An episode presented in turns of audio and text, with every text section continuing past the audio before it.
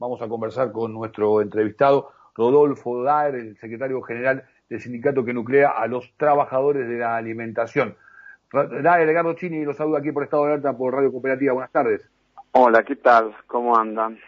Bien, gracias por atendernos y más en esta, en esta situación, Rodolfo. ¿eh? Eh, primer punto, paritarias puntuales del sector de la alimentación, un fracaso en una audiencia, la posibilidad de nuevas medidas de fuerza. La cuerda se tensa en un sector que tiene actores del otro lado, de primer nivel, y que también marcan la agenda en el orden nacional. Estamos hablando de las cámaras empresarias justamente de los productos alimenticios. Eh, ¿Cómo estarían, cómo podríamos definir la, situación actual de la actividad? A ver, eh, la, nosotros somos un sector esencial, nunca hemos paralizado. Hubo establecimientos que preparan eh, materia prima, que el año pasado, por la ayuda del gobierno, no se desplomaron. En esto hay que reivindicar la política que existió a todos los sectores industriales. En el caso de la alimentación, hubo unidades productivas que fueron ayudadas y evitaron el colapso de la misma manteniendo los puestos de trabajo.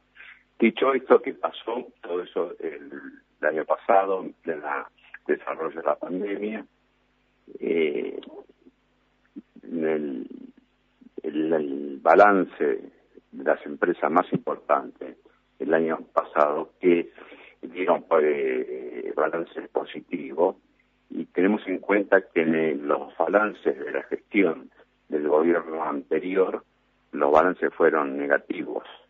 Es decir, que pese a la pandemia, grandes empresas obtuvieron rendimientos eh, favorables, positivos.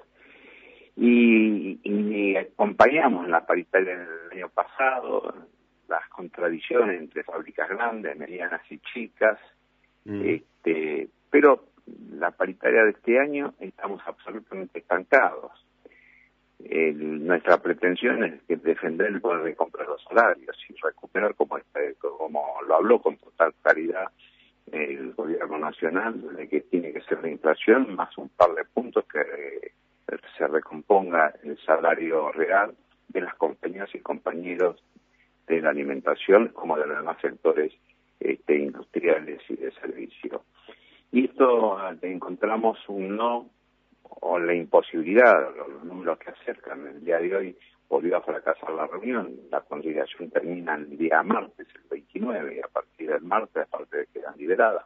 También rechazamos el ofrecimiento que dieron del 36%. Es absolutamente insuficiente eh, para mantener el poder de compra de los salarios. y el reclamo, el reclamo, el, reclamo el, REN, está estableciendo este, un número del 40%. Nosotros mm. queremos este, que estamos hablando de ese valor para recuperar los salarios. Y pasamos a eh, acuerdo intermedio para el lunes a las 9 y 30 de la mañana. Bien, o sea que si depende de la reunión del día lunes... Eh, a ver, nosotros tenemos la voluntad de llegar a un acuerdo. Ahora, si no hay acuerdo, este, como el acatamiento, que fueron las medidas de fuerza de la primera etapa de la negociación, a no dudar que va a ser contundente. Se va a paralizar la actividad no está, tan lejos del país. ¿Cómo? Eh, si no entendí, no entendí mal, no está tan lejos. Digo, el 36% ofrecido, el 40% demandado. Son cuatro puntos. Sí, pero venimos de fracaso en fracaso. Mm. A ver, venían ofreciendo el 32%. Bien. Y hoy tras de, discusiones y hemos fundamentado eh, los argumentos, eh, lo hemos expuesto, no, le dan mandato a los paritarios de gremiales empresariales de la fábrica, lo que conforman la Cámara Empresarial, que son los directores de la compañía. Muy buen punto el, de señalar los interlocutores, ¿no? Eh, yo decía al inicio, Daer, el tema de quiénes son los actores, ¿no? En lo que tiene que ver con las cámaras empresarias que, que, representan a esta actividad centrales en lo que hace este, al mundo económico de nuestro país y ahora en lo que tiene que ver puntualmente con el sector fabril, eh, la presencia de un viejo conocido. Eh, este... no, damos nombres propios, porque no, cada no, uno no, no, damos nombres propios. No, no, pero, a ver, pero a ver, no me involucres con nombres propios porque este así funciona la democracia y así funciona. Pero por supuesto, yo eh, lo conozco a Funes de Rioja. Eh, no damos nombres propios, perdón, perdón, no quiero hacer nombres propios.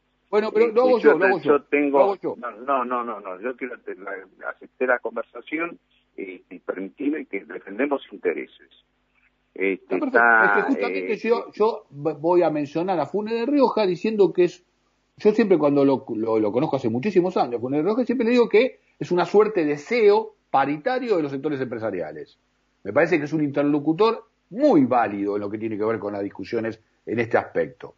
La pregunta iba orientada y está orientada justamente a ver si la idea eh, de la Unión Industrial Argentina de colocar a una persona como Funes de Rioja al frente, que además tiene más de 30 años este, atravesando... Bueno, pero distintas... Funes de Rioja siempre reivindicó el diálogo social, el tripartismo, que es Estado, eh, empleadores y trabajadores, en eso no, no, no, no estamos discutiendo acá la política de la unión industrial, lo que estamos acá discutiendo los salarios de los trabajadores de la alimentación. Bien, ahora la industria industrial está integrada por eh, empresas que son de todo tipo, metalúrgica, este, de alimentos, de metalúrgica liviana, pesada, están todas, todas las industrias ahí. Como mm. también hay representación gremial eh, en la Confederación General Económica. Desde ya, lo, que estamos discutiendo, pero por eso no hay que personificar. Estamos defendiendo intereses. no, no, este, está bien, no estamos personificando. Lo que quiero decir yo es que cada, cada actor lleva su propia impronta en lo que tiene que ver con el, sector de intereses que representa. Y Funes de Rioja este, va a llevar el suyo en lo que tiene que ver con la cuestión macro. En lo que tiene que ver con la discusión con, con las cámaras, otra vez vuelvo, vuelvo a marcar, digo, no, pero eso tiene que ver las empresas que integran la Cámara y que dan mandato. Es esto.